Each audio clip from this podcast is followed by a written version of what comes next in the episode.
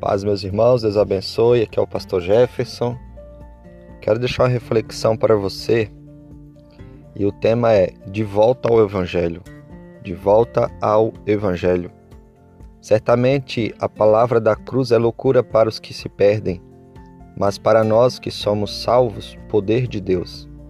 Primeira carta de Paulo aos Coríntios 1:18.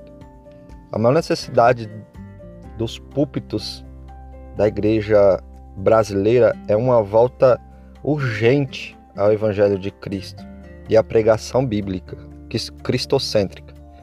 O pregador não cria a mensagem, apenas a transmite. Somos chamados a pregar não prosperidade, mas o Evangelho. Somos desafiados a pregar a palavra e não psicologia de autoajuda. Somos convocados a pregar não as últimas novidades do mercado da fé, mas a cruz de Cristo. O pregador é servo da mensagem e não seu dono. Seu papel não é ser popular, mas fiel.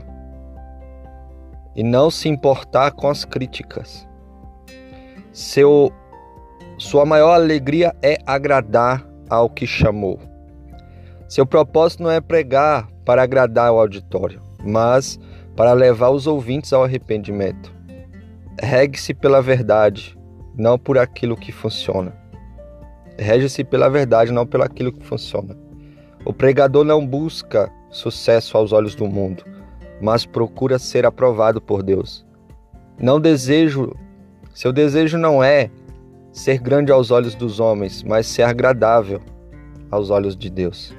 Precisamos urgentemente de um avivamento nos púlpitos. Perguntaram a Dwight Lima Moody como podemos iniciar um avivamento na igreja? Ele respondeu: acendo uma fogueira no púlpito. O pregador precisa ser um homem em chamas. Pregação é lógica em foco, é lógica em fogo. Nossos lábios precisam ser tocados pela brasa viva do altar.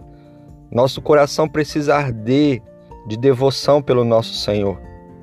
Falta avivamento na vida dos pregadores e falta fervor na sua pregação. John Wesley disse aos pastores: Ponha fogo no seu sermão ou ponha seu sermão no fogo. É tempo de voltarmos ao Evangelho da graça.